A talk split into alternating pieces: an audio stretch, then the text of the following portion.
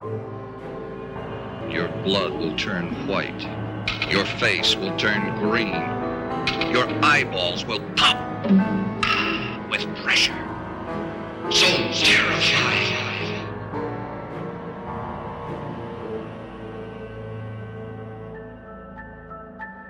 Der rote Keiler.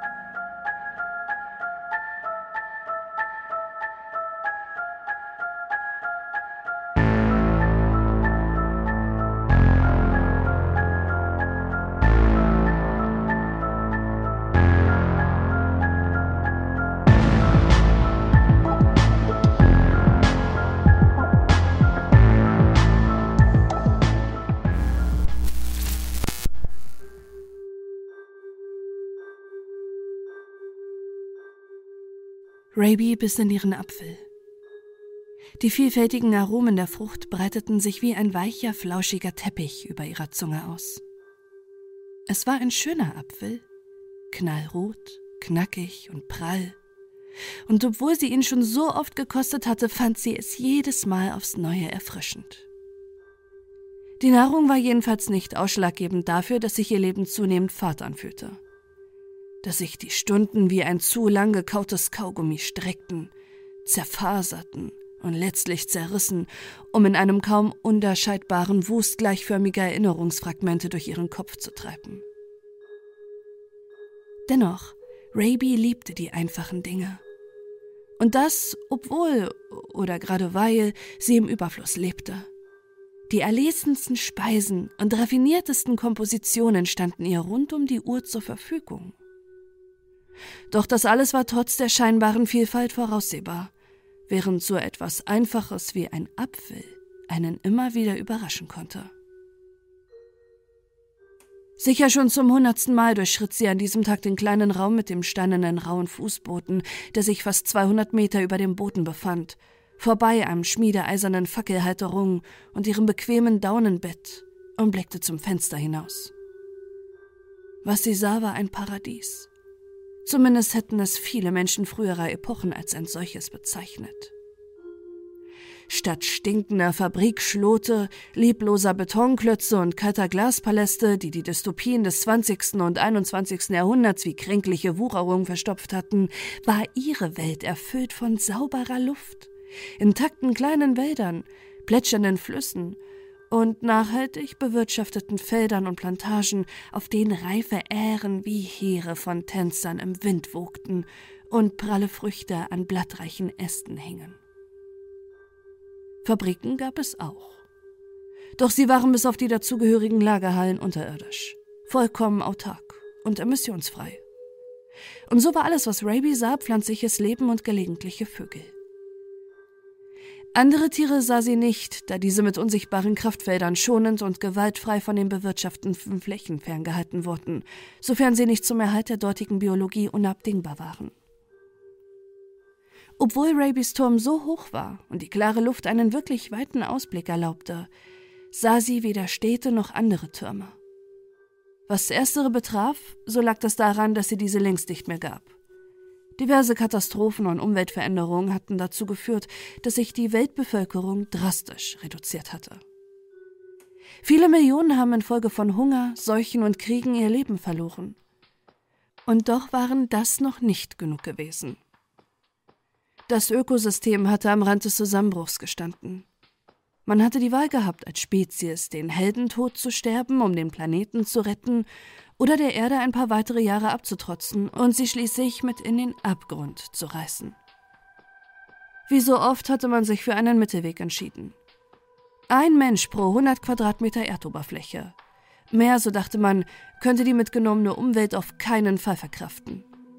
Der Rest, immerhin knapp 99,99 Prozent der damaligen Weltbevölkerung, musste zum Wohle des Planeten abtreten. Man könnte vielleicht meinen, dass dies zu Widerstand, Gewalt und Unruhen geführt hätte, aber praktisch alle waren klaglos dazu bereit gewesen, jede Pille zu nehmen, die fast immer ein tödliches Gift und nur ganz selten ein Placebo gewesen war. Ich glaube sogar, dass viele insgeheim gehofft hatten, die Giftpille erwischt zu haben. Das Leben damals war ganz und gar nicht lebenswert gewesen. Die Überlebenden jedenfalls, zu denen auch Rabys Großeltern gehört hatten, die sie nie persönlich kennengelernt hatte, genauso wenig wie ihre Eltern, hatten all das bekommen, was auch sie heute besaß. Luxuriöse Türme mit veränderbarer Ausstattung und emissionsfreier Energie. Automatische, drohnengesteuerte Essenslieferungen aus den Fabriken.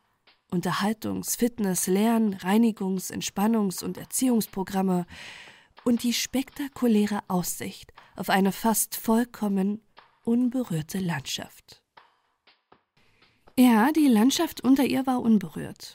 Nicht nur, dass es praktisch unmöglich war, den Turm zu verlassen, der über keinen Aufzug, keine Treppe und eine vollkommen glatte Außenmauer verfügte. Vor allem war es strengstens verboten, die Felder und Wälder zu betreten. Und jeder Versuch wurde von spezialisierten Überwachungsdrohnen mit starken Schmerzen und dem sofortigen Rücktransport bestraft. Auch wenn sie es selbst nie ausprobiert oder beobachtet hatte, hatten ihr das zumindest die Lernprogramme ihres Turms berichtet. Raby hatte viel gelernt.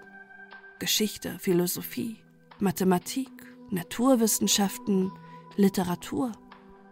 Selbst Fremdsprachen, Sagenkunde, Film- und Kunstgeschichte, Soziologie und Politik. Der Turm achtete sorgsam darauf, dass sie sich all dieses Wissen aneignete. Wenn sie es einmal an Enthusiasmus mangeln ließ, gelang es der freundlichen, aber kompromisslosen Computerstimme immer, sie zu motivieren, sei es mit in Aussicht gestellten Belohnungen, Strafen oder psychologischen Kniffen. Dabei war der überwiegende Teil dieses Wissens vollkommen bedeutungslos für Rabys Leben. Denn es stammte ausnahmslos aus einer Zeit, die mit ihrer Lebenswirklichkeit nichts mehr gemein hatte. Und es brachte auch nichts daraus zu lernen oder eigene Schlüsse zu ziehen, da sie weder ihre Gegenwart noch ihre Zukunft wirklich gestalten konnte. Sie würde dieses Turmzimmer nie verlassen. Sie würde nie Essen kochen oder eine Maschine reparieren müssen. Sie würde nie andere Menschen treffen oder mit ihnen ein Zusammenleben organisieren müssen. Holy shit, sie wusste nicht einmal, ob es wirklich noch andere Menschen gab oder ob da nur ein Märchen war. Denn zwischen den Türmen und ihren Bewohnern gab es nicht einmal virtuellen Kontakt. Sie hatte ihren namenlosen Turm gefragt, warum das so war. Aber er hatte ihr nur erzählt, dass so verhindert werden sollte, dass die Menschen sich organisierten, die fragile Ordnung, die gerade erst zur Rettung des Planeten geführt hatte, umstürzten und so letztlich die Natur endgültig zerstören würden. Raby hatte nicht verstanden, wie ein bisschen virtuelle Kommunikation so etwas bewirken sollte. Aber der Turm hatte sich nicht von ihren Gegenargumenten beeindrucken lassen. Doch nicht nur der Kontakt zu realen Menschen war ihr verwehrt. Es gab nicht einmal Computerprogramme, die einen digitalen Ersatz boten. Außer der Stimme des Turms gab es keine Virtual Reality, keine tröstende Flucht in eine konstruierte Welt. Alles, was Raby hatte, waren Filme, Bücher, Vorträge und Hörspiele aus dem 20. und 21. Jahrhundert. Neuere Inhalte gab es nicht. Es war, als hätte es die Epoche nach der Richtung der Türme nie gegeben, als hätten diese Jahre nicht die geringste Spur im trägen Sand der Zeit hinterlassen.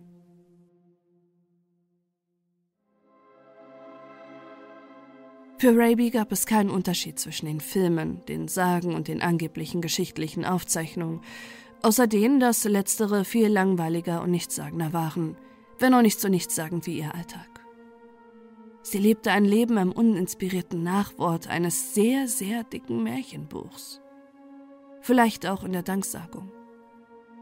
Ein Buch, an dem sie nicht mehr mitschreiben konnte. Das hieß, sie schrieb schon von Zeit etwas in das kleine solarbetriebene elektronische Notizbuch, welches ihr zur Verfügung stand. Gedanken, Theorien, Gedichte, sogar kleine Geschichten. Allerdings wusste sie, dass ihre Worte nie jemand lesen würde.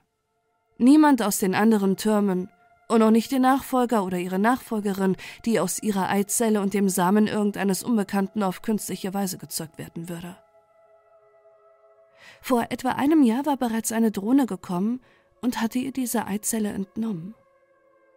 Es war ein unangenehmer und entwürdigender Prozess gewesen, aber wenigstens war sie darauf vorbereitet gewesen. Der Gedanke daran, dass sie in gewisser Weise Nachwuchs haben würde, bedeutete ihr nichts. Warum sollte er auch? Es würde keine aufregende oder gar romantische Zeugung geben, keine anstrengende Geburt, die sie mit ihrem Kind zusammenschweißen würde. Sie würde es nicht mal kennenlernen. Genauso wenig, wie sie ihre eigenen Eltern kennengelernt hatte.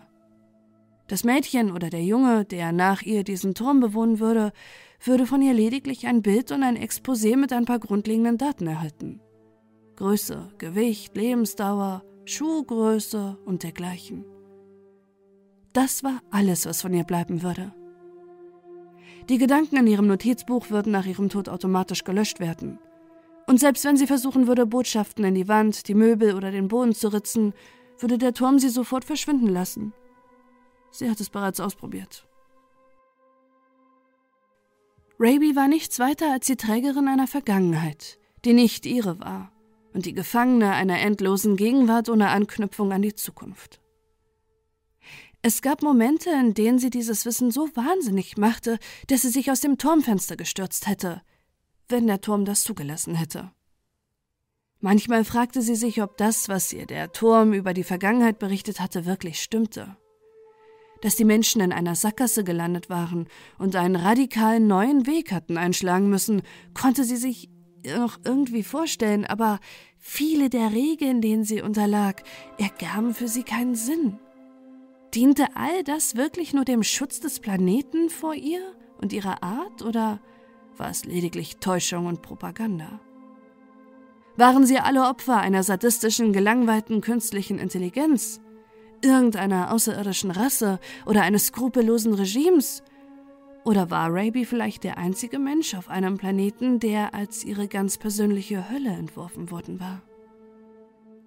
Sie hatte den Turm mit ihren Theorien konfrontiert, in der Hoffnung, eine wütende, ertappte Reaktion zu erhalten, die ihr einen Anhaltspunkt liefern würde. Doch der Turm hatte sie lediglich mit Schweigen gestraft. Mit grausamen, gnadenlosen Schweigen. Sie hatte ihn angefleht, angeschrien, beleidigt und randaliert, doch als ihre Wut verraucht war, war lediglich die Stille wieder eingekehrt, gefolgt von acht Wochen Medien- und Notizblockentzug. Nach dieser Zeit, die sich nach Jahrzehnten angefühlt hatte, hatte sie entschieden, Fragen dieser Art für sich zu behalten.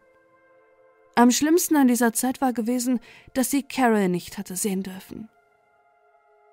Carol war ihre einzige Freundin, die einzige, die mit ihr sprach, mit ihr weinte und sie mit ihrem Antlitz tröstete. Doch als der Tom den großen Spiegel gegenüber ihrem Bett blind gemacht hatte, war auch sie verschwunden und die Einsamkeit hatte Raby beinahe den Verstand genommen. Natürlich nur beinahe, denn der Tom wusste ganz genau, wo ihre Grenzen lagen. Jetzt immerhin war Carol wieder da. Sie sah der schlanken blonden Frau mit dem knöchellangen schwarzen Spitzenkleid und den traurigen grauen Augen dabei zu, wie sie halb genießerisch und halb lustlos einen weiteren Bissen von der Frucht nahm, die immerhin natürlicher aufgewachsen war als sie selbst.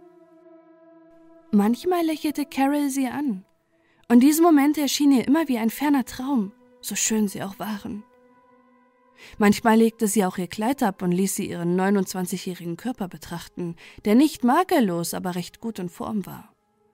Kein Wunder, da der Tom darauf achtete, dass sie genau die richtige Menge aß und ihr tägliches Trainingsprogramm absolvierte.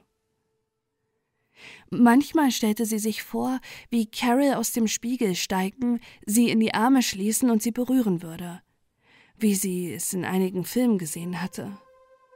Dass sie ein unabhängiges Leben entwickeln und mehr tun würde, als nur ihre eigenen Bewegungen nachzuahmen.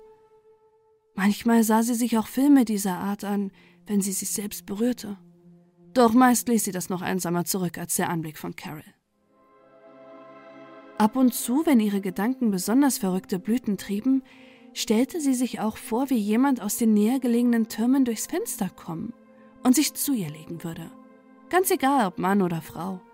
Hauptsache irgendjemand, irgendein Mensch, der nicht sie selbst war.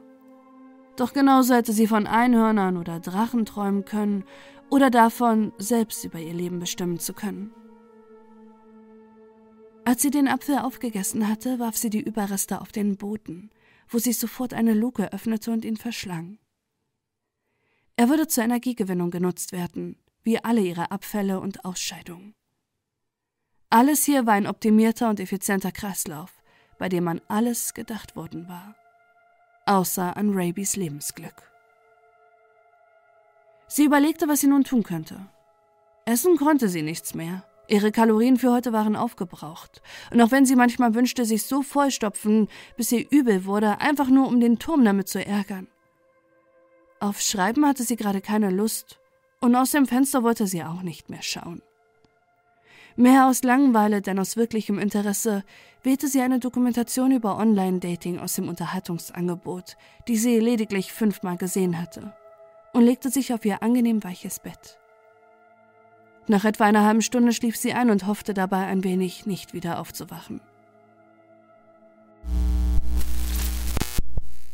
Hallo, Raby. Hallo, sagte eine Stimme, die sie nicht kannte. Weder von der Doku noch vom Turm oder aus einem der Filme und Hörbücher. Und da sie ausnahmslos alle davon kannte, musste sie von einer anderen Person stammen, so unglaublich das auch war. Noch vor einigen Stunden hätte sie allein der Gedanke an solch ein Wunder in freudige Erregung versetzt.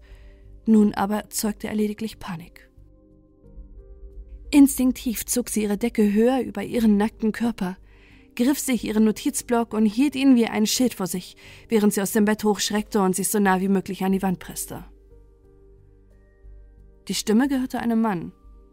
Er war vielleicht Ende 30, hatte schwarzes, verfilztes Haar, braune Augen, hatte ein zerrissenes, cremefarbenes Leinenhemd, unter dem sich eine behaarte Brust abzeichnete, und einen ungepflegten wilden Bart. In seiner linken Hand trug er einen Gegenstand aus Metallplättchen und Drähten, der so wirkte, als hätte er ihn notdürftig zusammengeschmiedet oder gelötet.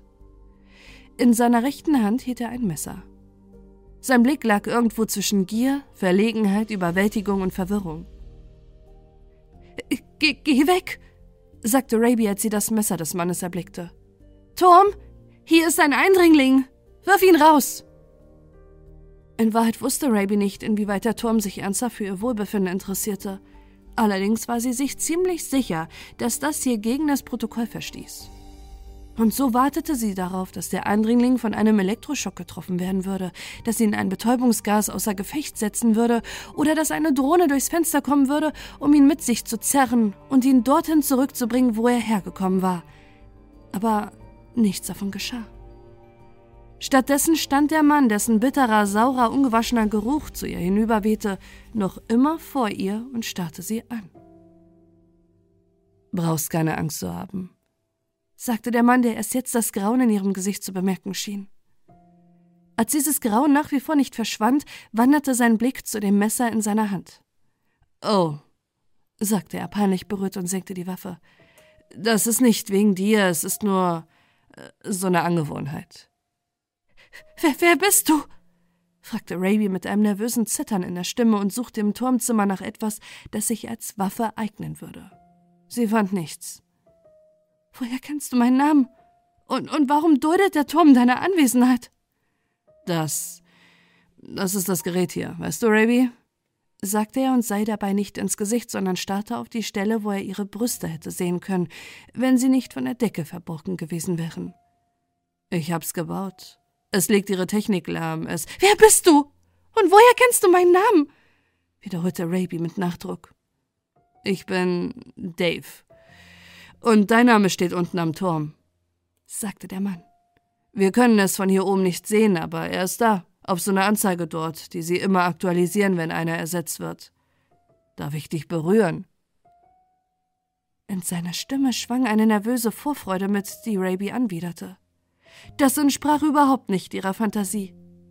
Nein, sagte sie entschieden. Geh weg, du Perverser. Ich will dich hier nicht haben. So meinte ich das nicht, sagte Dave in einem enttäuschten Tonfall, der unfreiwillig klarmachte, dass er es ganz genau so gemeint hatte.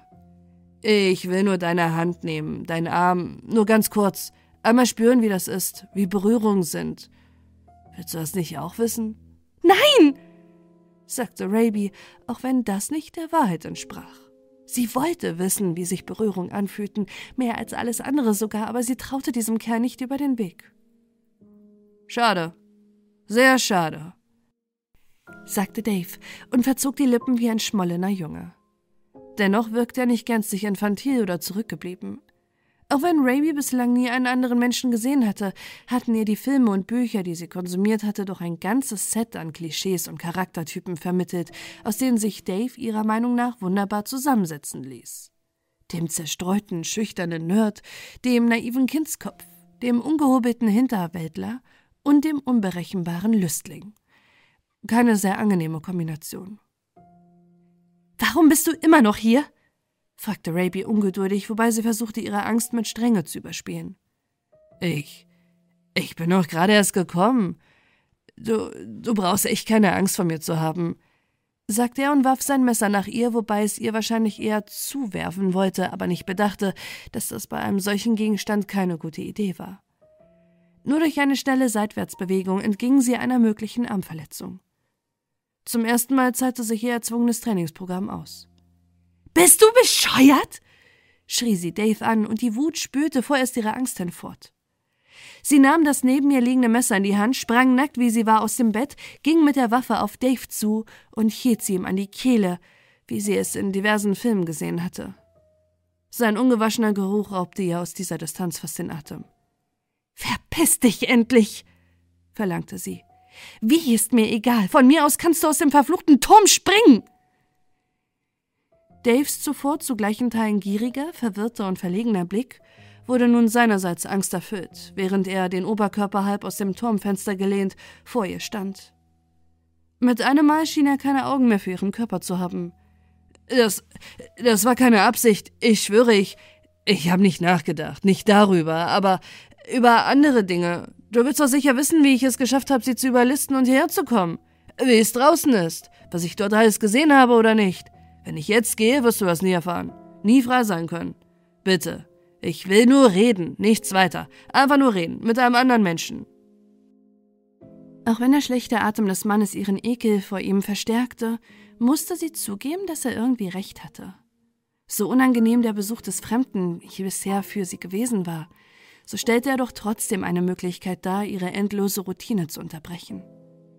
Selbst wenn dieser Mann nur Schwachsinn erzählen sollte, würde sie noch lange über diese Erlebnisse schreiben und nachdenken können.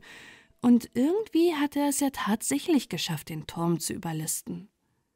Was seine Rede von der Freiheit bedarf, so war sie da mehr als skeptisch. Ja, nun, wo er dieses Wort erwähnt hatte, machte sie ja sogar auf gewisse Weise Angst. Dennoch konnte es nicht schaden, ihm zuzuhören. Immerhin hatte sie ja nun das Messer. Ah, in Ordnung, sagte sie, ohne die Waffe von seinem Hals zu nehmen. Ich zieh mir jetzt was an und dann reden wir. Einige Minuten später saß Raby angezogen auf ihrem Bett. Sie hatte ein schlichtes schwarzes Kleid gewählt, das möglichst viel verbarg, und hatte sich so weit weg von Dave platziert wie nur möglich. Das Messer hielt sie fest in der Hand und ließ den Besucher, der vor ihr gegenüberliegenden Wand auf dem Boden saß und beschämt ihrem Blick auswich, keinen Moment aus den Augen. Der Turm war nach wie vor nicht wieder erwacht. Was immer Dave mit ihm angestellt hatte, schien zu funktionieren. Was ist nun? fragte Raby, die erleichtert darüber war, die Situation wieder halbwegs unter Kontrolle zu haben. Wolltest du mir nicht was erzählen? Schon klar, mache ich, sagte Dave, wobei er die letzten beiden Worte tatsächlich zu einem zusammenzog. Also, es ging damit los, dass mein Turm Aussetzer zeigte. Gab plötzlich Zeiten, in denen er nicht mehr aktiv war, in denen er nicht mehr mit mir gequatscht hat. Das hatte ich auch schon. So bestrafen die Türme uns, wenn sie besonders wütend sind. Nein, gar nicht, Raby. Das ist es nicht. Es war kein Strafschweigen. Dafür war es nicht lang genug. Anfangs waren es 30 Minuten, später zwei Stunden, mehr nicht. Dafür aber jeden Tag. Ich vermute, dass es etwas mit der Energieversorgung zu tun hatte. Womöglich war sie beschädigt. Jedenfalls habe ich es angetestet. Dave hielt inne und räusperte sich auf lautstarke und äußerst unästhetische Weise, bevor er einen Brocken Schleim hinunterzuschlucken schien. Hab den Turm angeschrien und beleidigt, hab ihm alles Mögliche unterstellt und am Ende sogar vorsichtig gegen die Einrichtung getreten. Aber nichts ist passiert, gar nichts. Auch nicht, wenn der Turm wieder erwachte. Also dachte ich mir, ich probier mal was aus. Dachte mir, ob ich's nicht ausnutzen kann, dass der alte Wächter nicht hinsieht habe mir Tutorials geladen, Zeugs von dieser Videoplattform, die sie früher hatten, Ingenieurskram, Sachen über Bauen, über Physik und Elektronik. Hat mich schon immer interessiert und jetzt noch mehr. Hab viel gelernt, probiert, rumüberlegt und dann gebaut. Und all das hast du dir ohne Strom angesehen? fragte Raby mit skeptisch hochgezogener Augenbraue. Nö doch, natürlich nur dann, wenn der Turm aktiv war. Du hast das alles ganz offen gemacht? Fragte Raby, die so langsam den Eindruck gewann, verarscht zu werden. Nicht alles, nicht. Äh, gebaut, geschweißt und geschraubt habe ich, wenn der Turm sein Nickerchen hielt. Dave gähnte herzhaft, ohne seinen Mund zu bedecken, und so konnte sie ungepflegte braune Zähne sehen. Trotzdem muss er doch etwas geahnt haben. Der Turm ist nicht dumm. Ist er nicht. Zumindest normalerweise nicht. Aber sein Oberstübchen hat einen Dachschaden abbekommen. Er wusste nichts davon, dass er manchmal schlief. Und ich hab's ihm nicht gesagt. Nein, gar nicht. Mag sein, dass er sich über die Zeichnung gewundert hat, über all die Zahlen und Formeln und was die so bedeuteten. Aber er muss sich gedacht haben, dass er mich bequem wegblitzen kann, wenn ich auch nur ein Schräubchen auf die falsche Art anbringe. Außerdem, lernen darf ich ja. Er ist recht so ein Technikzeugs. Du etwa nicht? Das überraschte Raby. Sie hatte nicht gewusst, dass es bei den Turmbewohnern Spezialisten gab. Bei ihr hatte man wahrscheinlich mehr Wert auf eine profunde Allgemeinbildung gelegt und auf gutes Benehmen, wenn sie sich so Dave ansah. Über Physik hatte sie recht viel theoretisches Wissen, aber kaum praktisches. Und über Ingenieurskunst noch weniger. Nein, antwortete Raby. Meine Talente liegen woanders. Das will ich hoffen, sagte Dave gackernd und schenkte ihr ein widerliches, anzügliches Grinsen, bevor er den Kopf wieder senkte wie ein Junge, der einen heftigen Anschiss von seiner Mutter kassiert hatte. Raby gab sich Mühe, sein widerliches Verhalten zu ignorieren und sich stattdessen auf seine Schilderung zu konzentrieren.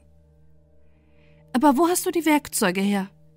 Die liegen bei mir im Turm. Darf nichts eigenes bauen, nichts erfinden, aber ich darf Dinge nachbauen. Dafür hatte ich den Kram antwortete Dave mit einem schüchternen, nuschelnden Flüstern, welches Raby noch mehr verunsicherte als seine unhöfliche Bemerkung davor. Lass mich raten. Damit hast du dein kleines Gerät vorbereitet, es irgendwann in einer einzigen Zwei-Stunden-Sitzung zusammengebastelt und den Turm damit endgültig außer Gefecht gesetzt. Gar nicht schlecht, nicht, sagte Dave anerkennt. Aber das war noch nicht alles, was sich der gute Dave ausgedacht hat. Hab mir auch einen Fallschirm gebastelt und bin damit runtergesegelt. Er unterstrich seine Worte, indem er mit seiner Hand einen hinabsinkenden Papierflieger imitierte. Wie bist du den Drohnen entgangen? Das war leicht. Das kleine Schätzchen hier stört ihre Funktion, macht mich praktisch unsichtbar für sie. Kann sie sogar ausschalten, wenn ich's will, so wie ich's mit deinem Turm gemacht hab. Schlimmer, Raby, war die Natur. Schön ist die, aber auch wild, auch gefährlich. Gibt wilde Tiere. Musste mich wehren, weißt du? Deswegen auch das Messer. Nicht wegen dir. Gar nicht wegen dir. Schön und gut. Aber wie geht es jetzt weiter? Kommst mit mir. Raus aus der Bude. sagte Dave, als wäre das vollkommen offensichtlich und beschlossene Sache. Das ist immer noch meine Entscheidung, sagte Raby streng und strich mit der freien Hand über das Messer. Auf gewisser Weise fühlte es sich gut an, so als hätte die Waffe sie schon immer in ihrer Hand gehört. Natürlich, natürlich. Aber es ist schön dort draußen.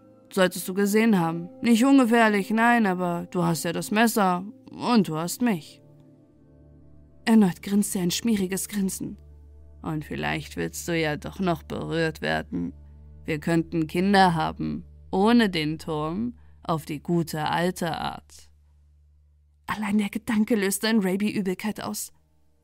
Auf keinen Fall! Wenn du mich angrabst, wirst du es bereuen. Schon gut, sagte Dave mehr enttäuscht als wütend, so als wäre er es gewöhnt, Ablehnung zu erfahren, was in einer Welt, in der es für ihn bislang nie soziale Interaktion gegeben hatte, genau genommen ziemlich verwunderlich war. Wenn du mich nicht magst, finden wir andere. Gibt viele Türme.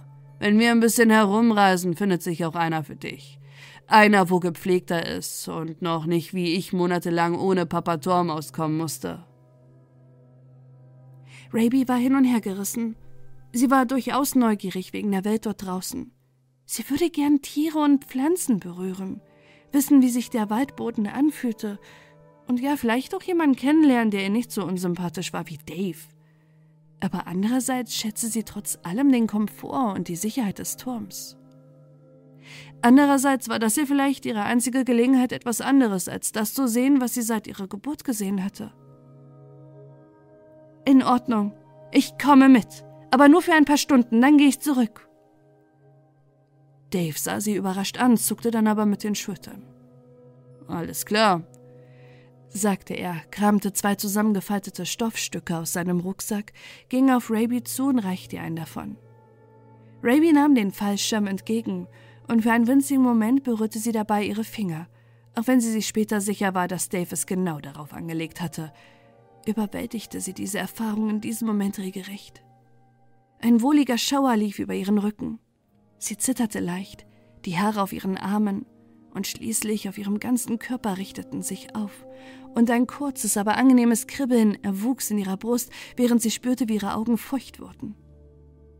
Ein uralter Instinkt riet ihr, ja, verlangte geradezu von ihr, Daves Hand zu ergreifen und am besten gleich noch viel mehr zu tun. Aber sie widerstand dem Befehl ihres Reptiliengehirns. Ein Blick auf die so bemitleidenswerte wie abstoßende Gestalt von Dave reichte aus, um solche Pläne sofort in die hintersten Winkel ihres Kopfes zu verbannen. Dennoch würde sie diese Berührung nie vergessen, denn es war trotzdem die Berührung eines Menschen. Eine Berührung, wie sie sie noch nie in ihrem Leben erfahren hatte. Sie kämpfte ihre Freudentränen nieder, legte den Fallschirm an und ging zusammen mit Dave zum Fenster, wobei sie darauf achtete, stets das Messer zwischen ihm und ihr zu wissen. Einmal mehr steckte sie den Kopf aus dem Turm heraus und betrachtete die Welt unter ihr aus dem Winkel, wie sie es ihr ganzes Leben über gesehen hatte. Dann sprangen sie gemeinsam aus dem Turm. Die Landung war unerwartet weich. Nicht nur, dass die Fallschirme gut funktionierten, sie landeten auch im hohen, weichen Gras, welches sich vom Turm bis zum Waldrand erstreckte. Das Gefühl des Fallens hatte Raby wenig ausgemacht. So oft hatte sie sich vorgestellt, wie schrecklich es sein musste, auf dem Boden zuzustürzen. Doch das Adrenalin und der frische, aber relativ warme Wind weckten ihre Lebensgeister. Und im Gegensatz zu Dave, der ein paar lächerliche Ausfallschritte machen musste, geriet ihre Landung beinahe mustergütig. Habe ich gut gemacht, die Dinger nicht? Fragte Dave, während er seinen Fallschirm in seinen Rucksack verstaute. Die Flecken, die das Gras auf seinem Gesicht hinterließen hatten, machten sein Lächeln nicht sympathischer. Sie erfüllen ihren Zweck, sagte Raby nüchtern, auch wenn sie immer noch die Emotionen in ihr tobten. Sie mochte diesen Typen nicht, aber sie wollte ihn dennoch unbedingt wieder berühren. Nein, eigentlich nicht ihn, sondern irgendeinen anderen Menschen, einfach nur um wieder das zu spüren, was sie bei dieser einen Berührung empfunden hatte. Die Umgebung machte es nicht besser, der warme, aber nicht so heiße Sonnenschein dieses freundlichen Frühsommertags streichelte ihre Haut und umgab sie vollständiger, als er das im Turm je gekonnt hatte. Der Duft der vereinzelt blühenden Wildblumen und des nahen Waldes, beides noch feucht von einem warmen, kürzlich gefolgten Regenguss, durchströmten sie wie ein magisches Parfum. Das Gras kitzelte ihre nackten Füße, und der Wind spielte mit ihren Haaren wie ein neugieriges Kind. Raby fühlte sich so lebendig wie noch nie zuvor. Ja, fast fühlte es sich verboten an. Und das war es im Grunde ja auch. Sollten die Drohnen sie dabei erwischen, wie sie durch die verbotene Wildnis bewegte, konnte sie von Glück reden, wenn sie mit Schweigen bestraft wurde. Dennoch wollte sie darin eintauchen, es erleben, diese unbekannte Welt, von der sie alles wusste, aber nichts erfahren hatte, durchschwimmen wie einen Ozean. Vielleicht hatte Dave doch recht. Vielleicht mussten sie die anderen Turmbewohner aufsuchen. Es ist wunderschön, nicht? fragte Dave. Und mit einem Mal wurde sein Blick etwas abwesend und seine Stimme bekam etwas Sanftes, Aufrichtiges, was sie zuvor nicht an ihm wahrgenommen hatte. Er schien das hier wirklich zu fühlen, und das machte ihn ihr zumindest seine Winzigkeit sympathischer. Das ist es. In diesem Punkt hast du nicht gelogen. Ich habe auch sonst nicht gelogen. Hör mal, wir hatten keinen netten Start. Ich hab dich bedrängt und konnte sicher etwas komisch rüber. Wie so ein Weirdo. Weiß ja, dass man das nicht so macht. Weiß das aus Filmen und vom Turm seinen Predigten. Aber war halt so lange einsam, kennst ja selbst. Viele Gedanken, viel Fantasie, kaum echtes Leben. Das macht einen seltsam, einsam, seltsam. Liegt ja irgendwie nah. Ich konnte mich trotzdem benehmen. Bist halt ne Frau, die sind schlauer. Sagte Dave mit einem Grinsen, das bei ihr nach wie vor keine Schampreise gewinnen würde. Vielleicht. Doch was machen wir jetzt? Weißt du, wo der nächste Turm ist? Dave nickte. Bin ein bisschen rumgereist, hab was von der Welt gesehen. Seh nicht ohne Grund so aus, weißt du? Er zeigte seine braunen Zähne. Ist ein ziemlicher Weg, aber Wasser gibt's unterwegs und Beeren und ab und an ein Tier, das wo man abmurksen kann. Wenn es Wasser gibt, warum hast du dich da nicht gewaschen? Kein Grund gehabt. Hat mich ja keiner gerochen. Und wenn man ein bisschen läuft, wird man eh gleich wieder dreckig. Und außerdem wollte ich im Fluss Wasser trinken und keinen Dave-Tee, weißt du? Raby verzog angewidert das Gesicht. Du hättest dich ja für die anderen Turmbewohner fein machen können. Wo sind die jetzt überhaupt? Nein, ihren Turm. Hab sie nie besucht, hab mich nie getraut, nicht. Bin da rumgeschlichen wie so ein Stalker, hab beobachtet und bin dann wieder gegangen. Hab lieber geschaut, was anderswo ist. Erst bei dir dachte ich mir, Dave, du alter Schisser, zeig mal, dass du Traute hast, und so bin ich in deinen Turm rein. Da kann ich mich ja glücklich schätzen sagte Raby in einem Tonfall, der irgendwo zwischen ernsthafter Aussage und Sarkasmus balancierte. Aber wie bist du überhaupt in meinen Turm hereingekommen? Hab ne Drohne gesteuert und mich rangehauen. Du kannst die Drohnen mit diesem Ding steuern? Ja, das kann ich. Aber mache ich nicht oft. Ist ein bisschen unsicher. Das Ding kann überhitzen. Ist besser, sich abzuschirmen. Plötzlich erklang über ihn eine laute, dunkle männliche Stimme. Raby, wo bist du? Komm zurück! Raby zuckte kurz vor Schreck zusammen, während Dave nicht überrascht zu sein schien. Das ist dein Turm, nicht? Fragte er, wobei es eher eine Feststellung war. Ja, flüsterte Raby ängstlich und blickte sich unsicher zu dem hohen Gebäude um. Ich dachte, du hättest ihn lahmgelegt. Nur kurzfristig. Das Gerät macht uns für sie unsichtbar und kann ihre Elektronik stören, aber es hat nur eine begrenzte Reichweite und es zerstört sie nicht. Raby, du weißt, dass es verboten ist. Stell dich an meiner Außenwand an der Fensterseite und ich werde dir eine Drohne schicken, die dich nach oben bringt. Keine Schmerzen, dir wird nichts geschehen. Raby machte beinahe instinktiv ein paar Schritte auf den Turm zu. Hey, wo willst du hin? Die Dinger lügen. Die wird dir dafür den Arsch braten und dann bist du wieder auf Ewigkeit eingekerkert. Ist es das, was du willst? Raby wusste es nicht. Die Situation machte ihr Angst. Die ganze Scheißwelt machte ihr Angst. Dennoch blieb sie stehen. Jedoch nicht wegen Daves Worten, sondern weil plötzlich zwischen ihr zwei große silberne Drohnen mit je acht langen, wie bei Quallen nach unten hängenden Metallarmen erschienen und deren ansonsten meist blauen Positionslichter rot aufleuchteten. Duck dich und komm näher zu mir, dann wird alles gut.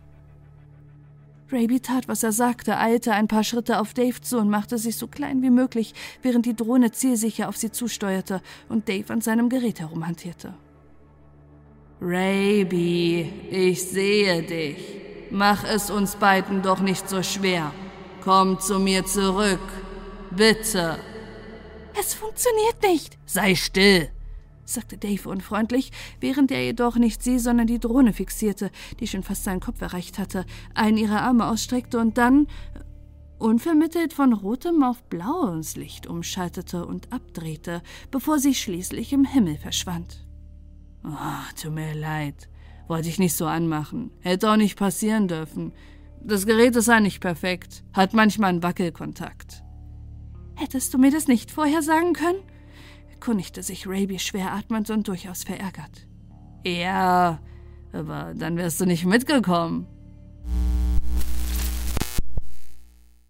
Spätestens nach diesem Vorfall hatte Raby große Lust gehabt, sich in den Turm zurückzuziehen. Aber zugleich hatte sie zu große Angst vor seinem möglichen Zorn.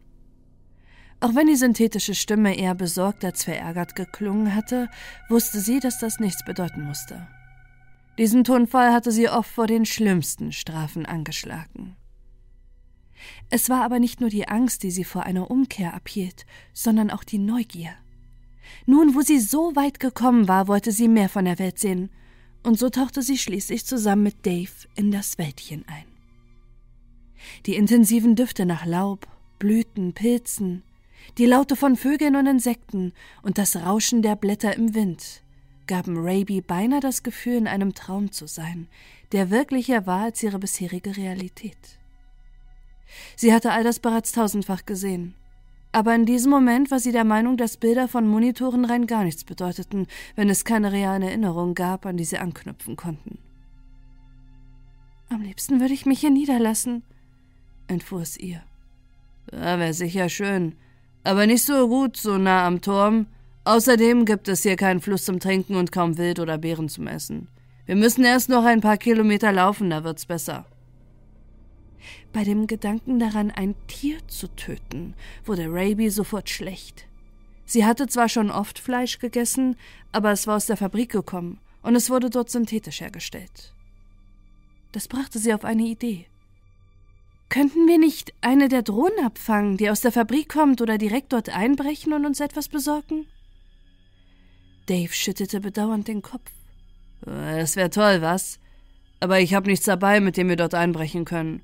Und was das Gerät betrifft, tja, hast ja gerade gesehen, dass das nicht immer so klappt, wie man will. Dem konnte Raby leider nicht widersprechen. Und so ließen sie das Nahfabrikgelände links liegen und setzten sie ihren Weg durch den Wald fort, wobei Raby die meiste Zeit überschwieg und die Umgebung auf sich wirken ließ. Sie wollte nichts davon vergessen, für den Fall, dass sie doch noch wieder in ihrem Turm landen würde. Sie begegnete auf ihrer Reise mehreren Hasen, einem Reh sowie einigen Igeln, Vögeln und Eichhörnchen.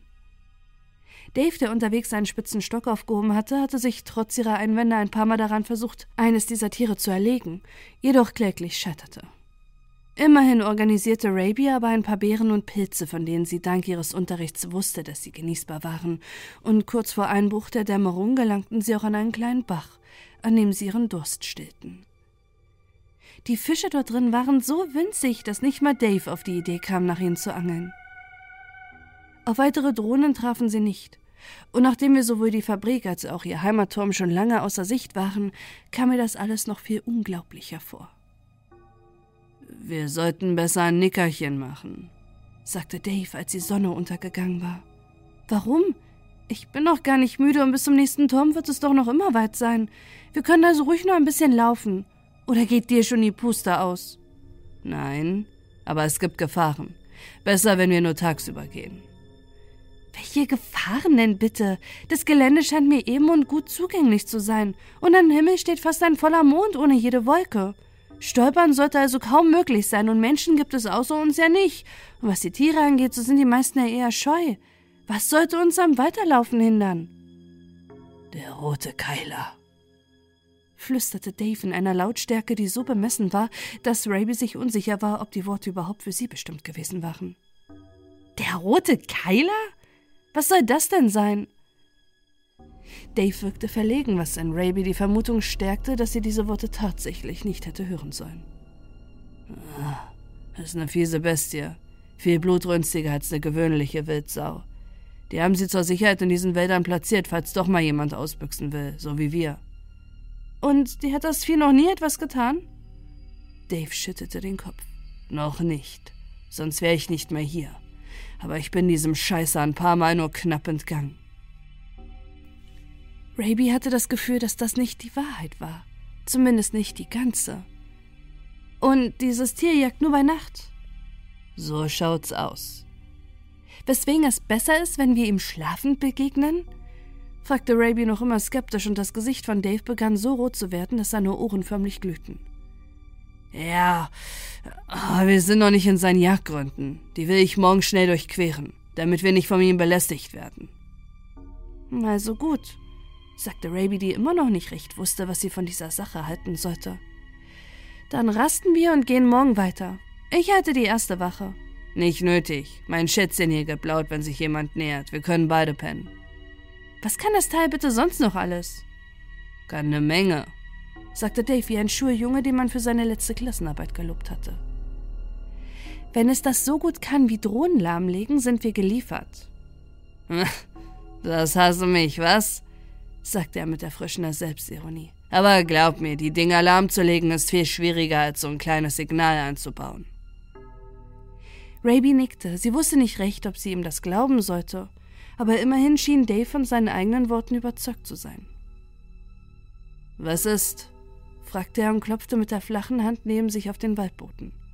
Willst du nicht bei mir schlafen? Es wärmer. Und schöner. Nein, danke, mir ist warm genug. Und schön finde ich es auch so. Ah, wie du meinst, Lady. Dave zuckte enttäuscht mit den Schultern, drehte sich auf die Seite und legte seine Hände als Kissenersatz unter seinen Kopf. Raby hingegen schlief noch nicht. Das Messer fest umklammert, starrte sie den Mann an, der ihr Leben durcheinander gebracht hatte. Sie traute ihm immer noch nicht recht und hielt es nicht für ausgeschlossen, dass er sich in der Nacht an sie heranschleichen könnte. Doch sein scheinbar schlafender Körper war nicht das Einzige, was ihre Gedanken beschäftigt hielt.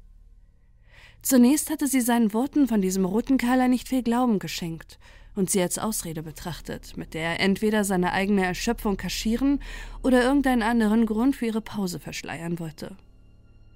Nun jedoch, wo sie als einziger Mensch in diesem Wald noch wach war, lagen die Dinge anders. Sie musste an einen alten Zeichentrickfilm denken, den sie in ihrem Leben im Turm häufig gesehen hatte. Er hieß Das letzte Einhorn. Und darin ging es zwar nicht um einen roten Keiler, aber immerhin um einen roten Stier, der auf der Jagd nach einer ganz besonders einzigartigen Frau war. Raby war sich nicht sicher, ob sie so einzigartig war, aber sie war zumindest in dem Sinne, dass sie womöglich die einzige Frau auf der Welt oder zumindest im weiteren Umkreis war, die sich außerhalb ihres Turms befand. War es da so unwahrscheinlich anzunehmen, dass es etwas gab, was Jagd auf sie machte? Die Drohnen taten es ja ohnehin, Warum also auch nicht dieser rote Keiler? Ein Teil von ihr lehnte die Vorstellung nach wie vor als albern ab. Aber mit jedem Knacken im Gebüsch, mit jedem Rascheln der Blätter, wurde dieser Teil kleiner. Raby hatte den Unterschied zwischen Realität und Fiktion lediglich theoretisch und nie praktisch erfahren. Entsprechend dünn und verwaschen war die Trennlinie in ihrem Kopf. Und bei allem, was die Türme konnten, wäre es ja auch nicht ausgeschlossen, dass sie eine solche Kreatur erschaffen könnten. Dennoch, trotz der wachsenden Angst vor dem mythischen Wesen und dem sehr realen Dave, und für dessen Loyalität sie nicht die Hand ins Feuer legen würde, wurde sie mit der Zeit müder und müder. Es war nicht gelogen gewesen, als sie behauptet hatte, noch weitergehen zu können. Aber nun, wo sie einfach nur still saß, inmitten des sternbeschienenen Waldes und umgeben von warmen, sommerlichen Nachtduft, machte sie sich die ungewohnte Anstrengung der Reise doch bemerkbar. Ohne es recht zu bemerken, schlief sie ein.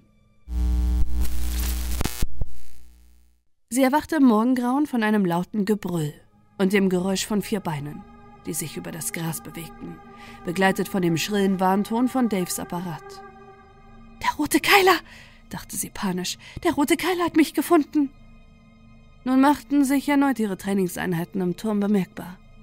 Geistesgegenwärtig schlug sie die Augen auf, stemmte sich hoch und riss ihr Messer in die Höhe, um den Untier wenigstens irgendetwas entgegensetzen zu können.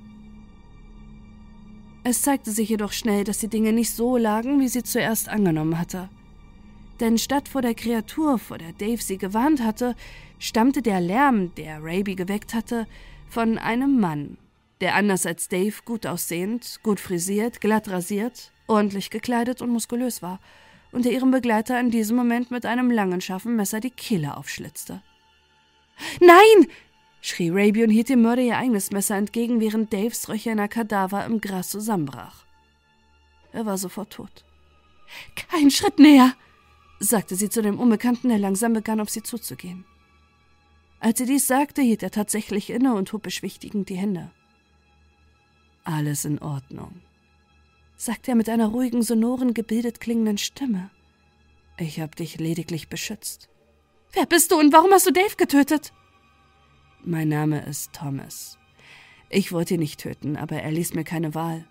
Andernfalls wäre ich es gewesen, der hier seine letzte Ruhestätte gefunden hätte. Außerdem hat das Dreckschwein versucht, sich im Schlaf an dir zu vergehen. Und es wäre nicht bei dem Versuch geblieben, wenn ich ihn nicht davon abgehalten hätte. Einige blaue Flecke, ein geschwollenes Auge und zwei oberflächliche Stichverletzungen verliehen seinen Worten eine gewisse Glaubwürdigkeit. Vor allem jedoch die Tatsache, dass Rabys Kleidung zerrissen war, was sie erst jetzt mit Entsetzen feststellte. Sowohl ihr Rock als auch ihre Bluse waren kaum mehr als Fetzen, lediglich ihre Unterwäsche war noch intakt. Danke, sagte Raby vorsichtig. Sie hatte so ein Verhalten von Dave befürchtet aber sie bedauerte, dass es so weit gekommen war, und diesem Fremden beschloss sie vorerst ebenfalls mit Argwohn zu betrachten. Rettung hin oder her. Aber wie kann es sein, dass du hier bist? Dave hat mir erzählt, dass er bislang der Einzige war, der aus dem Turm es herausgeschafft hat. Leider hat er gelogen. Wenn auch nur halb. Viele von uns gibt es nicht, aber ein paar gibt es schon. Wie viele? Insgesamt sind wir 15. Das heißt 14, wo nun Dave tot ist. War er einer von euch? Thomas nickte. Ja, aber er war schon immer etwas eigen, hat sich nicht an Vereinbarungen gehalten und ging lieber seinen eigenen Weg. Tut mir leid, dass du Bekanntschaft mit ihm machen musstest. Woher weiß ich, dass du mich nicht belügst? So gepflegt wie du aussiehst, könntest du auch aus einer dieser Großstädte kommen, die man in den Filmen sieht. Hm, ich nehme das einfach als Kompliment, sagte er mit einem Lächeln, welches selbstironisch genug war, um nicht schmierig oder arrogant zu wirken. Auch wenn mir natürlich klar ist, dass es nicht so gemeint ist. Aber leider haben wir wirklich keine hochmoderne Stadt erschaffen und erreichen auch nicht mal einen Bruchteil des Komforts, den die Türme bieten. Aber du glaubst gar nicht, was mit Wasser und den richtigen Pflanzen schon alles an Körperpflege möglich ist, wenn man sich ein wenig Zeit dafür nimmt. Raby sah ihn nach wie vor skeptisch an. Schon gut, sagte Thomas und fuhr sich durch sein dichtes, welliges, schwarzes Haar.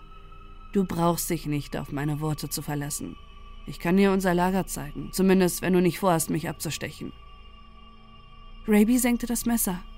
Sie hatte es satt, hinter irgendwelchen Kerlen herzudackeln, aber zumindest vorerst blieb ihr wohl kaum eine Wahl.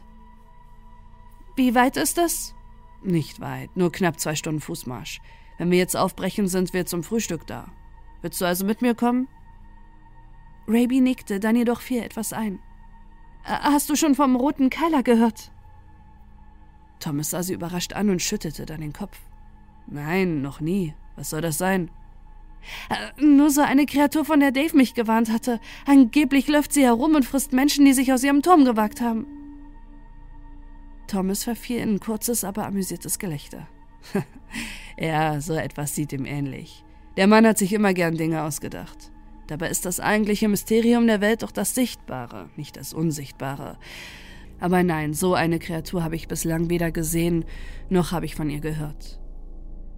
Oh, umso besser sagte Raby, schnappte sich die Habseligkeiten von Dave, inklusive seiner stinkenden Kleidung, und ihren kümmerlichen Proviant, zog sich an und gesellte sich dann zu Thomas. Willst du ihn einfach hier liegen lassen? Natürlich. Er war ein übler Kerl und keiner weint ihm eine Träne nach. Vielleicht frisst ihn ja auch der rote Keiler, dann ist er zufrieden und ist nicht mehr hinter uns her. Beide lachten. Dann brachen sie auf.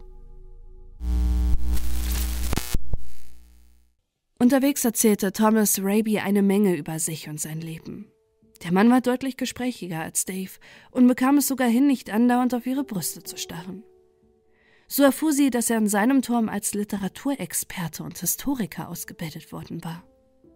Den Wahrheitsgehalt dieser Behauptung überprüfte Raby in einigen Gesprächen über verschiedene Klassiker und historische Ereignisse, über die Thomas immer etwas besser Bescheid wusste als Raby, die ihr Turm zur Generalistin gemacht hatte. Trotzdem konnte sie beurteilen, dass er nichts erfand. Als Raby ihn fragte, wie er es aus dem Turm geschafft hatte, erzählte er ihr, dass er das Dave zu verdanken hatte. Er war wohl tatsächlich der erste von ihnen gewesen. Ja, schon seltsam, dass du als Historiker und Literat die Wildnis durchstreifst. Tja, wir sind offenbar mehr als das, was die Türme uns zutrauen. Wir Menschen sind ziemlich gut darin, uns an neue Situationen anzupassen. Ist das so? Wenn wir wirklich so anpassungsfähig sind, frage ich mich, warum all das hier nötig war. Ich meine, die Türme, die Regeln und all das. Warum mussten wir uns und den Planeten vor uns selbst beschützen? Glaubst du wirklich noch daran? erwiderte Thomas ein wenig überrascht. Dein Turm würde dir alles erzählen, um dich in seinen Fängen zu halten. Das heißt nicht, dass es auch wahr ist. Aber es muss doch einen Grund haben. Die Maschinen wollen uns kontrollieren. Das reicht mir als Erklärung aus. Die Geschichte der Menschen ist ein ständiges Ringen um Kontrolle der einen über die anderen. Warum sollte es sich bei etwas, das von unserer Hand erschaffen wurde, anders verhalten? Raby fand das nicht überzeugend. Ihrer Meinung nach handelten Maschinen nicht einfach nach irgendeinem finsteren Plan. Sie entwickelten keinen Willen aus dem Nichts, sondern folgten immer einer menschlichen Programmierung oder wenigstens einem menschlichen Impuls. Anders als der Mensch hatten sie keine Triebe in sich, die nach Dominanz und Selbsterhaltung verlangten, und sie sah keinen Grund, warum ein Mensch einer Maschine den Auftrag geben sollte, die Menschheit zu versklaven. Trotzdem entschied sie, das Thema auf sich beruhen zu lassen. Darüber würde sie später noch genug philosophieren können. Zunächst gab es andere, dringendere Dinge, die sie beschäftigten. Wie ist das Leben in eurer Gemeinschaft? Ist es wirklich besser als das im Turm? Toms Gesicht wurde ernst und nachdenklich. Man sah ohne Zweifel, dass hinter seiner Stirn etwas passierte. Anders als bei Dave, der vielleicht ein genialer Ingenieur gewesen war, der aber nie den Eindruck gemacht hatte, sich mit Dingen wirklich ernsthaft auseinandersetzen zu können. Ja, es ist kein Zuckerschlecken. Wir bekommen nicht alles in den Schoß gelegt wie im Turm. Unser Essen, unsere Kleidung, unsere Hygiene, unsere Zerstreuung. Um alles müssen wir uns selbst kümmern. Es ist kein goldener Käfig, aber es ist immerhin auch kein Käfig. Und da wir uns aufeinander verlassen können und füreinander da sind und es niemanden gibt, der uns sagt, was wir zu tun und zu lassen haben, ist es trotzdem besser. Und mit jedem Tag, der vergeht, wird das Leben sogar noch ein Stückchen schöner und angenehmer. Das klingt gut. Sie vermisste zwar den Komfort des Turms, aber der Geschmack der Freiheit mundete ihr bislang noch viel besser. Nicht nur das. Es lebt sich auch gut. Das wirst du auch feststellen. Schon bald. Es ist nicht mehr weit und ich freue mich schon darauf, dir alles zeigen zu können. Er blickte sie mit seinen dunklen Augen lange an, und sie musste sich eingestehen, dass sie die Nähe des Mannes mehr genoss als sie von Dave, und das nicht allein, weil von ihm kein unangenehmer Geruch ausging. Sie gingen weiter, und als sich ihre Hände zufällig berührten, während sie sich an einer Stelle durch eng beieinander stehendes Unterholz kämpfen mussten, und er die ihre ergriff, ließ sie es geschehen. Ihre zweite menschliche Berührung war eindeutig intensiver und schöner als ihre erste, zumal sie nicht oder zumindest kaum von Angst getrübt war. Ihr Herz schlug schneller und Ströme von Hormonen tauchten ihren Kopf und ihren ganzen Körper in bunte, kribbelnde Wolken. Ich. Ich, ich würde gern Dinge mit dir tun, die gerade nicht angemessen wären, entfuhr es ihr automatisch, als die, sie die Engstelle hinter sich gelassen hatten. Thomas zog sie sanft zu sich. Versuchung sollte man nachgeben. Wer weiß, ob sie wiederkommen. Oscar Wyatt. Thomas nickte. Ja, vor allem aber meine Lebensphilosophie. Dann küsste er sie und schon kurze Zeit später fielen ihre Kleider ins Gras. Kann man überhaupt Worte dafür finden, wie sich der erste Sex für jemanden anfühlt, der zuvor erst zweimal in seinem Leben überhaupt berührt worden war? Zumindest kann man es versuchen.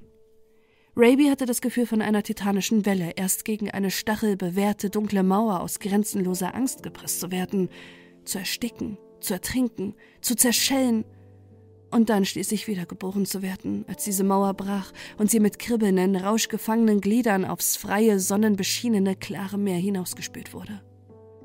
Sie trieb dahin, thronte, existierte grenzenlos schwebend über allem und stürzte dann tief hinab, als sie ihre Augen ein einziges grausames Detail lieferten.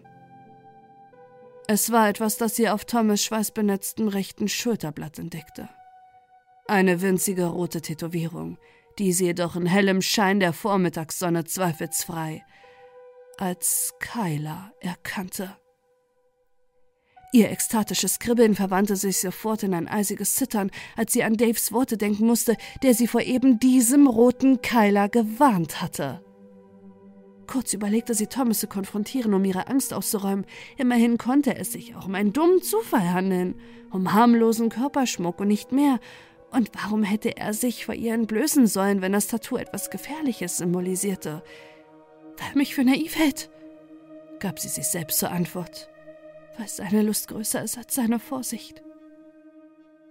Er ist ein Mörder, dachte Raby, während sich Thomas noch immer in ihr bewegte, was sich nun nicht mehr erfüllend, sondern unangenehm anfühlte, was ihm nicht großartig aufzufallen schien. Er hatte Dave die Kehle aufgeschlitzt und war dann seelenruhig mit ihr weiterspaziert. Angeblich hatte er sie gerettet. Aber alles, was darauf hindeutete, waren Thomas Worte und ein paar zerrissene Kleider gewesen. Und wenn Dave sie wirklich hatte vergewaltigen wollen, warum hatte er dann sein Messer nicht wieder an sich genommen? Die Zweifel erstickten den letzten winzigen Rest von körperlicher Lust in ihr, und sie wartete nur noch darauf, dass der Kerl endlich fertig wurde, was kurz darauf auch geschah. Ah, es war wunderschön. säuselte er und fügte dann einmal mehr ein Oscar Wilde-Zitat hinzu.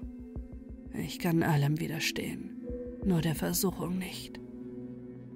Raby zwang sich zu einem gehauchten Ja, es war schön, das sie überhaupt nicht mehr spürte. Wenn man mir zustimmt, habe ich immer das Gefühl, im Unrecht zu sein, zitierte Thomas, grinste daraufhin jedoch genießerisch und schloss kurz darauf die Augen.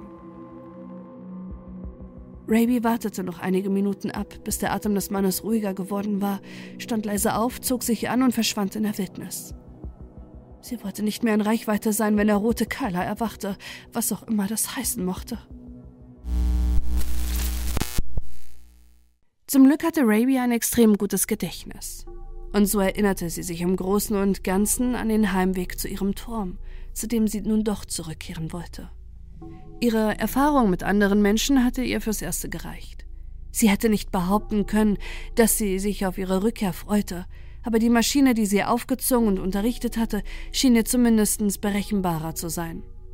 Sie war sich natürlich darüber im Klaren, dass Thomas ihr schon bald folgen würde, aber sie würde eine Abkürzung nehmen können, die er weder einschlagen konnte noch wollte. Da sie sich außerhalb der Reichweite von Daves Apparat befand, welches sie bei Thomas zurückgelassen hatte, sollte sich schon bald eine Drohne zeigen, die sie zurück in ihr Turmzimmer bringen würde. Natürlich hatte sie Angst vor dem Flug und noch mehr vor der Strafe, die dann folgen mochte, jedoch nicht halb so viel wie vor Thomas. Doch auch wenn sie angestrengt und erwartungsvoll den Himmel beobachtete, zeigte sich kein Gesandter ihres Turms. Befand sie sich vielleicht doch noch zu nah an Thomas und an Daves Gerät? Da sie dies durchaus möglich hielt, rannte sie weiter. Vorbei an moosbewachsenen Stämmen, üppigen Sträuchern und sprießenden Pilzen, wobei sie jedoch in ihrer Nervosität einen Weg wählte, auf dem sie nicht hergekommen war und der sie aller Wahrscheinlichkeit nach in die falsche Richtung führte. Sie fluchte leise, verfiel aber nicht komplett in Panik, da ihr klar wurde, dass sie sich noch nicht endgültig verirrt hatte. Sie musste einfach nur auf dem Weg zurückgehen und eine andere Richtung einschlagen, auch wenn sich damit natürlich dem Risiko aussetzte, auf Thomas zu treffen. Doch sie tat es nicht, denn gerade als sie umkehren wollte, vernahm sie ein leises statisches Surren wie von Elektrizität und, noch einmal leiser, den Klang mehrerer menschlicher Stimmen. Raby rang mit sich. Sie wusste, dass es klug wäre, einfach zurückzurennen aber sie wusste auch, dass sie ihren Turm wahrscheinlich für den Rest ihres Lebens nicht mehr würde verlassen können und dass sie die langen schlaflosen Nächte, in denen sie über die Ursache dieser Geräusche nachbrüten würde, sich schier verrückt machen würde. Also ging sie vorsichtig in die Richtung, aus der die Geräusche kamen. Ihr Weg führte sie über eine sanfte Steigung an einer kleinen Schlucht vorbei und schließlich auf einen grob ausgetretenen Waldpfad, der eindeutig von Menschen angelegt worden war.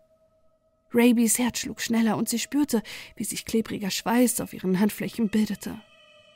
Der Pfad wurde immer breiter und besser begehbar und erreichte schließlich fast die Güte einer Straße, während die Stimmen nun schon beinahe zu verstehen waren und lediglich etwas durch das Surren übertönt wurden. Als sie dann auch noch Schritte näher kommen hörte, verzog sie sich hastig in das Dickicht jenseits des Weges und versteckte sich hinter dem breitesten Baum, den sie finden konnte. Ihr ganzer Körper zitterte und sie musste ihre Zähne mit großer Anstrengung am Klappern hindern, als sie einen sehr muskulösen Mann mit Vollbart, verkniffenem Mund und grauen, kalt umherblickenden Augen erspähte, der in seiner rechten Hand eine metallene Stange trug, an welcher das Blatt einer Kreissäge befestigt war. Er war beschmiert, jedoch nicht allein mit Harz oder Holzsplittern, sondern mit Blut. Der Oberkörper des Mannes war entblößt, und seine Brust wurde geziert von einem viel größeren Abbild des roten Keilers, den sie schon bei Thomas gesehen hatte. Am Gürtel seiner ausgewaschenen Jeanshose baumelte eine Peitsche. Rabys Angst wurde noch größer, als der Mann genau auf ihrer Höhe stehen blieb und sich zu ihr umdrehte. Sie überlegte, mit ihrem Messer in der Hand aus ihrem Versteck herauszuspringen und auf ihn zuzustürmen. Doch dass sie es vor lauter Schock nicht tat, rettete ihr wahrscheinlich das Leben. So sah sie, dass der Mann lediglich seinen Hosenstall öffnete, seinen Schwanz herausholte und begann gegen den Baum zu pissen, hinter dem sie stand. Raby hielt den Atem an, als der Geruch von warmen Urin zu ihr herüberwehte und sie kleine Spritzer davon knapp an sich vorbeifliegen sah. Dann begann der Mann damit ein raues, hässliches Lied zu singen. Mariechen, mein Mariechen, mein, zeig deinen Schoß, lass mich hinein. Mariechen, mein Mariechen, fein, sonst schlag ich dir den Schädel ein. Nun wurde Raby endgültig übel und sie verspürte den Drang, diesem Typen ihre Verachtung ins Gesicht zu speien. Aber stattdessen verharrte sie still und wartete, bis der Mann sein Geschäft erledigt hatte und endlich seines Weges zog. Rabys Neugier auf diesen Ort, aus dem der Mann gekommen war, war an einem Tiefpunkt angelangt. Und doch rief dieses Geheimnis noch immer nach ihr. Der rote Keiler brüllte nach dem Einhorn, und dieses hatte kaum eine andere Wahl, als seinen Ruf zu folgen. Die Straße meidend und stets darauf bedacht, jede Bewegung um sich herum mitzubekommen, schlich sie durch das Dickicht, bis ihr Weg an einem Abhang endete, während der Pfad zu ihrer Linken hinab in eine kleine Talsenke führte. Darin gab es eine winzige Siedlung mit elf kleinen Hütten, die ohne große Kunst aus Holz, Lehm, Steinen und Metallstücken zusammengesetzt worden waren. Die Hütten waren dabei um einen etwa vier Meter hohe steinerne rot lackierte Keilerskulptur gruppiert. Aus dem Rücken dieser Statue ragte ein hoher, klappriger metallener Sendeturm, der von einer Kugel mit zwei flügelähnlichen, sich drehenden Auswüchsen gekrönt wurde, von der das unheimliche Surren auszugehen schien. Raby vermutete, dass dieser Sender die Sensoren der Drohnen störte. Der Keiler schien jedoch noch weitere Funktionen zu erfüllen, denn in seinem massigen Leib waren eine ganze Reihe schwerer, langer, eiserner Ketten festgeschmiedet worden. An diesen Ketten wiederum waren elf nackte und teils leicht bekleidete, vor Schmutz starrende Frauen unterschiedlichsten Alters angekettet, die mit leeren Blicken kleine Beete bestellten, Essen zubereiteten, sich um schreiende Kinder kümmerten oder Reparaturen und Handarbeiten ausführten. Eine von ihnen schien schlafend auf dem Boden zu liegen, aber bei genauerer Betrachtung erkannte Raby, dass ihr Körper grau, aufgedunsen und von Insekten bevölkert war. Sie war tot, und das offensichtlich schon ziemlich lange. Mehr oder weniger lebendig war jedoch eine weitere Frau, die ebenfalls gefesselt mit gespreizten Beinen zwischen den gewaltigen Hauern des Keilers lag und gerade vor einem mit langen blonden Locken gesegneten Typen bestiegen wurde, der seine helle Freude an ihrem Schreien zu haben schien. Dieser Mann war jedoch nicht der einzige innerhalb der Siedlung. Neben ihm gab es etwa 30 weitere Kerle, die die Frauen mit Peitschen und Keulen drangsalierten und überwachten. Einige von ihnen trugen auch scheinbar selbstgebastelte Schusswaffen. Doch nicht alle von ihnen schoben Wache oder begingen Verbrechen. Einige aßen, tranken, spielten irgendwelche Spiele oder unterhielten sich. Eine dieser Unterhaltungen, die zwischen einem grauhaarigen Stiernacken und einem jungen, schlachsigen, noch nicht recht der Pubertät entwachsenen Kerl geführt wurde, bekam sie zumindest in Auszügen mit, da die beiden mit dem Rücken zu ihr am Rand der Talsenke saßen. Wer ist als nächstes dran? fragte der junge Mann und deutete auf die Frau, die gerade vergewaltigt wurde. Hast du schon Stau in den Eiern, was? sagte der Ältere mit gutmütigem Spott. Aber wirst dich noch gedulden müssen. Wann Ronnie fertig ist, ist Mr. White dran. Dann ich. Und dann kannst du dein Würstchen eintunken, falls da noch was von ihr übrig ist. Der Junge wirkte enttäuscht. Warum sollten wir auf den Poeten warten? Bis der den Abtrünnigen gefunden und abgemurkst hat, sind wir doch längst fertig. Weil er das bemerken würde, du Milchgesicht. Der Poet will keine Tante im Wachkoma pudern. Er will, dass sie ihm zuhören, wenn er dabei seine Sprüche aufsagt. Und du weißt ja, was Thomas Wilde mit den armen Schweinen tut, die ihn verärgern. Erst recht, wenn er noch das Blut von diesem Pisser Dave an seiner Klinge kleben hat und er so richtig in Fahrt ist, hast du verstanden? Oh, ja, hab ich, sagte der Junge zerknirscht. Raby hatte genug gehört und gesehen. Alles, was sie insgeheim befürchtet hatte und noch weit mehr entsprach der Wahrheit. Sie konnte vor Ekel kaum atmen. Sie fühlte Mitleid mit der Frau und verzehrenden Hass auf diese Typen, die hier die Hölle auf Erden errichtet hatten. Aber es war vor allem ein Bild, das sich fest in ihr Bewusstsein brannte. Eine der Ketten, die an dem Keiler hingen, war unbenutzt. Lediglich ein leeres Halsband lag dort auf dem staubigen Boden. Das sollte ihr Platz sein, wurde Raby bewusst. Der Platz, den Thomas Wyatt ihr zugedacht hatte. Hallo, Raby, sagte jemand hinter ihr. Sie hätte gewusst, dass es sich um Thomas White handelte, selbst wenn sie seine Stimme nicht erkannt hätte. Es war nicht nett von dir, davon zu rennen und unser kleines Happy End zu zerstören. Aber am Ende wird alles gut. Wenn es nicht gut wird, ist es noch nicht das Ende und wir, begann er eine seiner schwürzigen Reden, Doch er kam nicht weiter, denn als sie sich zu ihm umdrehte, zog sie ihm ihr Messer ansatzlos quer über die Augen, Nase und Lippen. Der Poet jaulte auf wie ein verletztes Tier. Und Raby verschwendete keine Zeit damit, dieses Tier zu schlachten, sondern griff sich Daves Gerät, das Thomas hatte fallen lassen, sprang auf und stürmte aus dem Gebüsch heraus. Sie wollte den Frauen helfen, doch sie wusste, dass sie das ganz allein nicht würde tun können. Sie hatte nur eine Chance, sie musste außer Reichweite des Störsenders gelangen. Sie preschte aus dem Gebüsch hervor und wechselte auf den Pfad, um schneller voranzukommen. Ein Einhorn! rief Thomas wütende Stimme. Ein Einhorn ist ausgebüxt. Dass der Mann die gleiche Metaphorik verwendete wie sie, ließ Raby für einen winzigen Moment stocken. Aber sie gewann ihre Fassung schnell wieder. Jeder von ihnen hatte wahrscheinlich die Filme gesehen, und jemand, der sich als Poet verstand, auch wenn er lediglich der schlechte Imitator eines lang verstorbenen Poeten war, hatte sicher seine wahre Freude an solch einer Symbolik. Einfach nur ein Mörder und Vergewaltiger zu sein, hätte Thomas nicht gereicht. Raby war sich sicher, dass sie verfolgt wurde, auch wenn sie sich nicht umsah, sondern immer weiter rannte. In diesem Moment war sie erneut sehr dankbar für ihre Trainingsanheiten auf dem Laufband des Turms, auch wenn sie sich oft verflucht hatte. Plötzlich hörte sie einen Knall und wusste instinktiv, dass auf sie geschossen wurde. Zum Glück hatte der Schütze nicht gut gezielt, aber dennoch begann sie Haken zu schlagen und wo immer es ging, die Deckung von Bäumen auszunutzen. Sie wusste nicht, wie lange sie noch würde davonrennen können, aber sie würde es tun, solange es ging.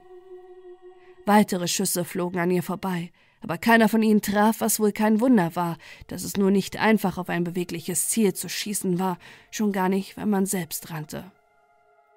Schließlich hörten die Schüsse auf. Entweder hatten sie sich entschieden, dass sie nicht die Mühe wert war, oder sie wollten lediglich Munition sparen. So oder so erlaubte sich Raby kurz ihre Aufmerksamkeit auf den kleinen Störsender in ihrer Hand zu legen. Sie musste ihn natürlich deaktivieren, wenn sie auf Rettung hoffen wollte.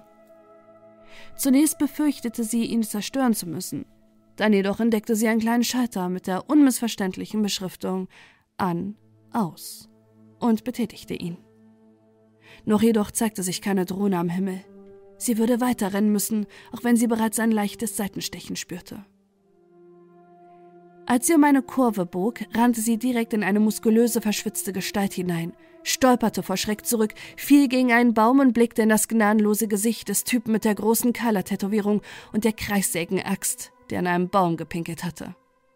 Ah, schau mal einer an! Ich habe ein Einhorn gefunden!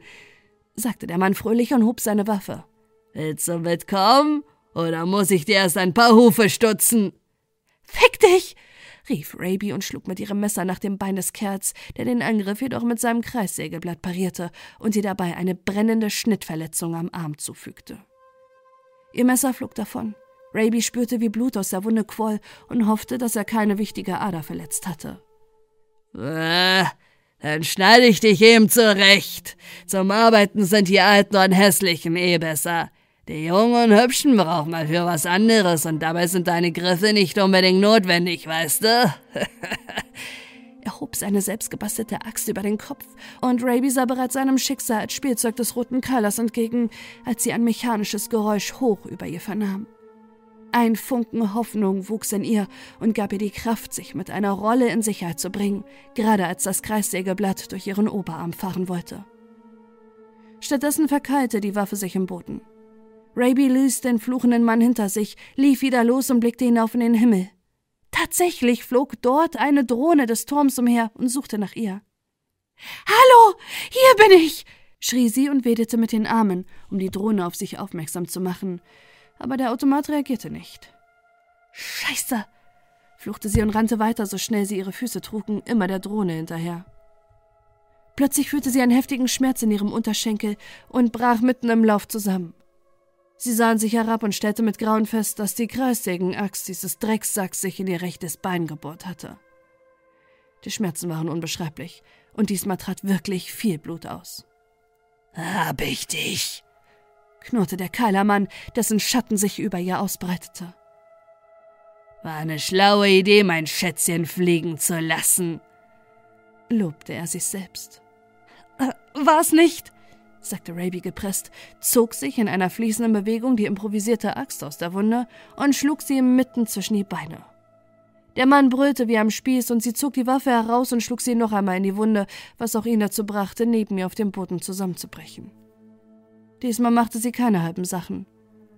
Einhörner können stechen, sagte sie und schlug ihm die Waffe immer wieder in den Kopf, bis er still da lag.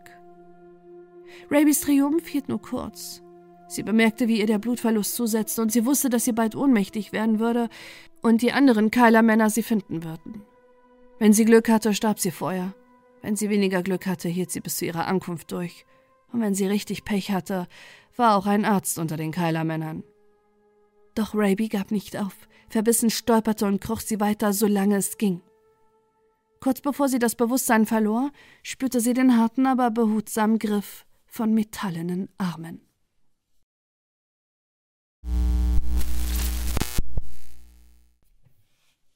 Staunend wie ein Kind und mit einer nicht geringeren Genugtuung, wenn auch ein wenig wehmütig, sah Raby von ihrem Turmzimmer aus der gewaltigen Explosion zu, deren Wolke sich dort entfaltete, wo sich die widerlichen Keilersiedlung befunden hatte.